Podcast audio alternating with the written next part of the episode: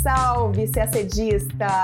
Começa agora mais uma edição do podcast IDEG, que reúne os fatos mais importantes que viraram notícia entre os dias 25 de fevereiro e 3 de março.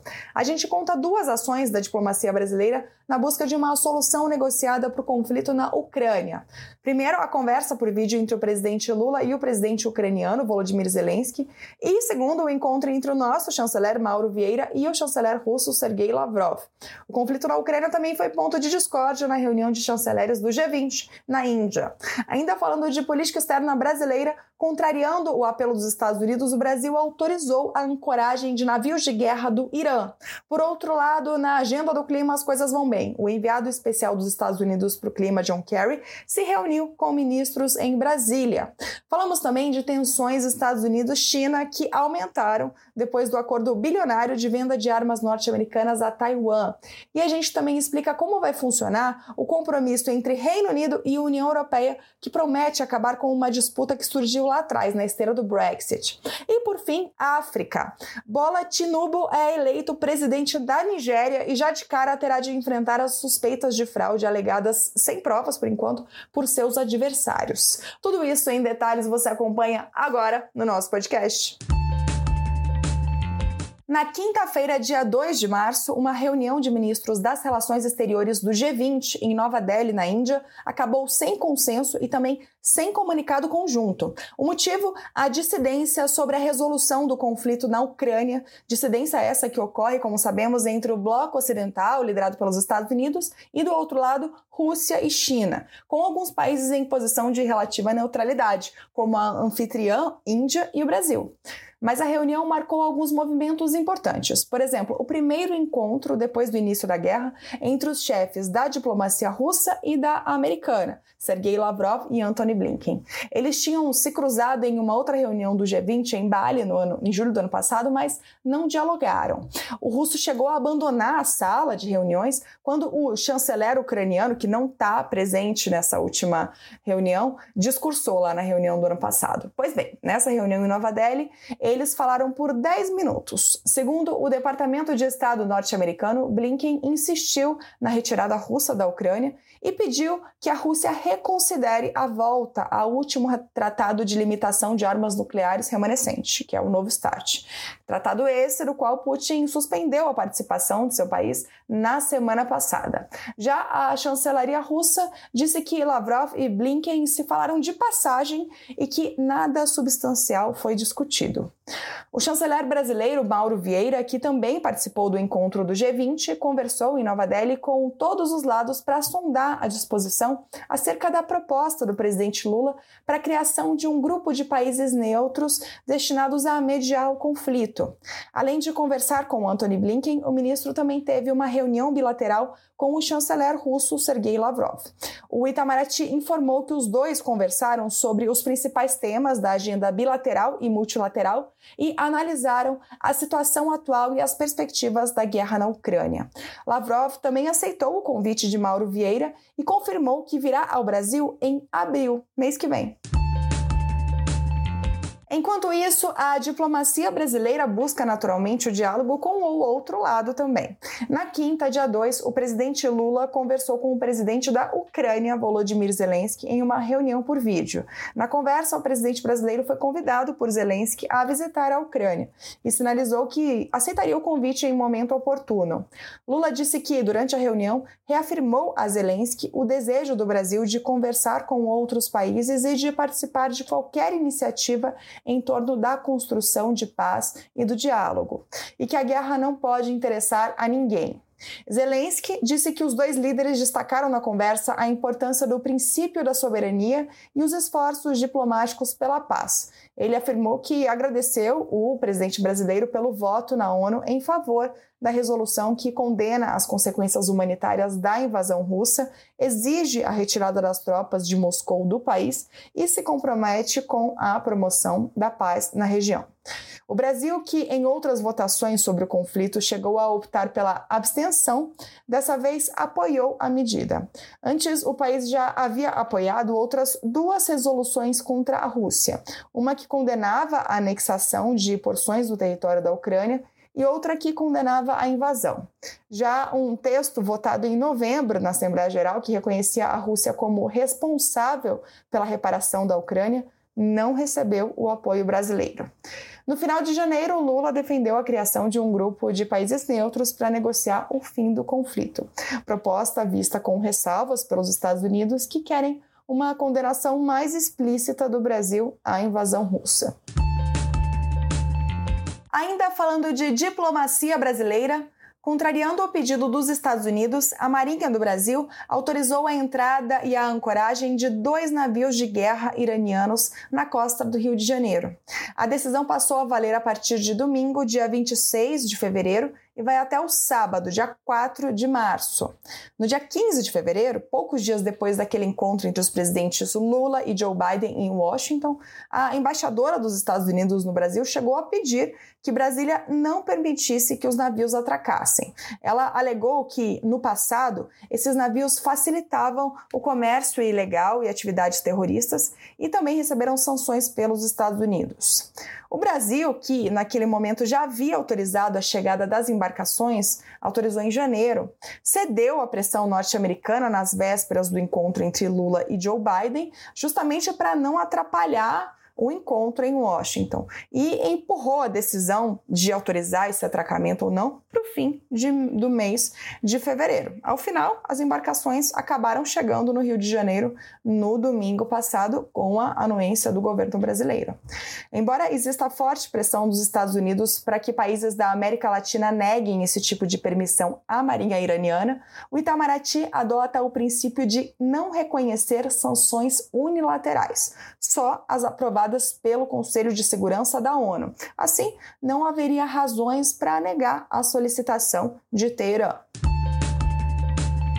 E ainda falando de política externa brasileira, agora num tema em que o Brasil tem muito mais afinidade com a política externa dos Estados Unidos: mudança do clima. Na segunda-feira, dia 27, o enviado especial dos Estados Unidos para o clima, John Kerry, foi recebido no Palácio do Itamaraty pelo vice-presidente da República, Geraldo Alckmin. Pelo Brasil também participaram do encontro a ministra do Meio Ambiente, Marina Silva, a ministra substituta das Relações Exteriores, Maria Laura da Rocha, o presidente do BNDES, Aloysio Mercadante, e outras autoridades governamentais. Segundo o Itamaraty, na ocasião foram debatidos temas relevantes para o relacionamento Brasil-Estados Unidos em áreas estratégicas, como mudança do clima, combate ao desmatamento, fortalecimento de ações de adaptação e cooperação para o desenvolvimento sustentável. No dia seguinte, após reunião com a ministra do Meio Ambiente, Marina Silva, John Kerry afirmou que os Estados Unidos pretendem viabilizar o um montante de 9 bilhões de dólares para preservação de florestas. Não foi especificado quanto desse valor seria destinado ao Brasil. Ele também reconheceu que não será fácil negociar com o Congresso norte-americano a liberação desses recursos.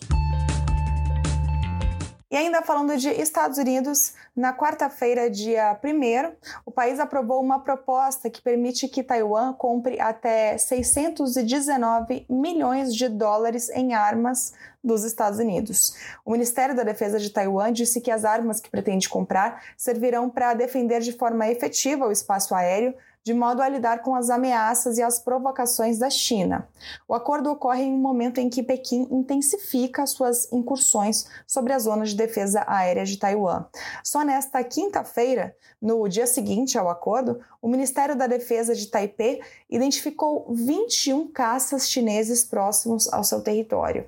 O acordo eleva a tensão nas já acirradas relações entre Estados Unidos e China. Pequim vê ações do tipo como um desrespeito à sua soberania, já que a China considera a ilha uma província rebelde e parte inalienável de seu território.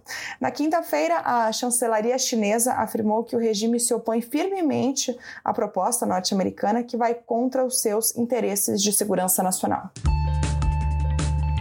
Agora falamos de Brexit. E não, você não ouviu errado. A saída britânica da União Europeia, que se oficializou há três anos, continua causando impacto no continente. Na segunda-feira, dia 27, Reino Unido e União Europeia anunciaram um acordo com regras comerciais mais fluidas para Irlanda do Norte, um dos maiores impasses que envolvem a saída britânica do bloco europeu. Mas antes de irmos aos termos do acordo, é importante uma contextualização. A Irlanda do Norte é um território britânico e integra o Reino Unido. Ela fica em uma ilha vizinha à Grã-Bretanha e faz fronteira terrestre nessa ilha onde ela fica com a República da Irlanda, que por sua vez é um país independente que integra a União Europeia. Após o Brexit, havia o temor de que uma fronteira dura na ilha irlandesa pudesse despertar um conflito ainda latente dos anos 90 entre as duas Irlandas. Foi então acordado na época o Protocolo da Irlanda do Norte, um acordo provisório que basicamente manteve a Irlanda do Norte dentro do mercado único de bens do bloco europeu, mesmo que a Irlanda do Norte Norte não faça parte mais da União Europeia. A fiscalização passou a ser feita onde? Na fronteira marítima entre a Grã-Bretanha, que inclui Inglaterra, Escócia e País de Gales, e a ilha irlandesa. Mas apesar de ter assinado o acordo, o Reino Unido violou a regra várias vezes. Pois bem, o compromisso desta semana prevê um meio termo entre o retorno da fronteira dura e a manutenção da Irlanda do Norte no mercado comum europeu. A partir do momento em que for ratificado, o acordo acabará com alguns controles de mercadorias que cruzam do resto do Reino Unido para a Irlanda do Norte. Também dará aos legisladores da Irlanda do Norte uma maior influência sobre as regras futuras da União Europeia.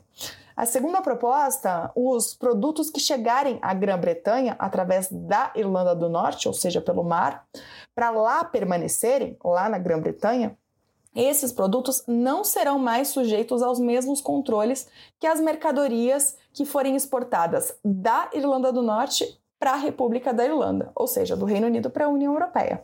Mas alguns impostos determinados por Londres para o Reino Unido, como os impostos sobre bebidas alcoólicas, serão sim aplicados à Irlanda do Norte, enquanto restrições ao envio e venda de animais ou certas plantas serão removidas.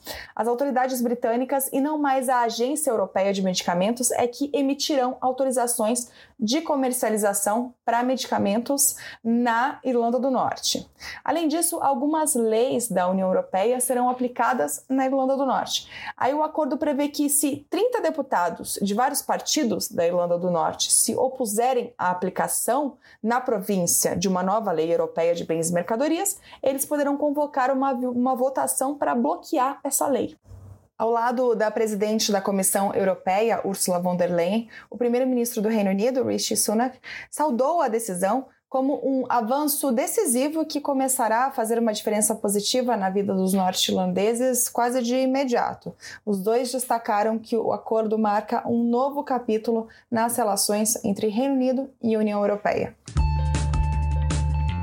Agora falamos de África e a grande notícia foram as eleições na Nigéria. Na quarta-feira, dia 1, a comissão eleitoral do país declarou o candidato do partido governista, Bola Tinubu, como presidente eleito após uma disputada eleição no fim de semana. Tinubu já foi eleito duas vezes governador de Lagos na virada dos anos 2000. Sua vitória amplia o poder do partido governista APC nesse país que é o maior produtor de petróleo da África e a nação mais populosa do continente. Antes mesmo de tomar posse, ele terá de enfrentar as alegações dos candidatos que ficaram em segundo e terceiro lugar. Os dois alegam que houve fraudes nas eleições mas ainda não apresentaram provas. De acordo com pronunciamentos anteriores de seus partidos, há suspeitas envolvendo a demora do órgão eleitoral para divulgar os resultados oficiais do pleito. A Nigéria tem uma longa história de violência política, embora o clima esteja calmo depois da divulgação dos resultados. Tinubu, o candidato vencedor, disse nesta quarta-feira que a eleição foi legítima e que os problemas relatados não impactaram no resultado geral. A posse de Tinubu está prevista para acontecer em maio. E a gente termina o nosso podcast por aqui. Uma ótima semana, bons estudos e até sexta-feira que vem.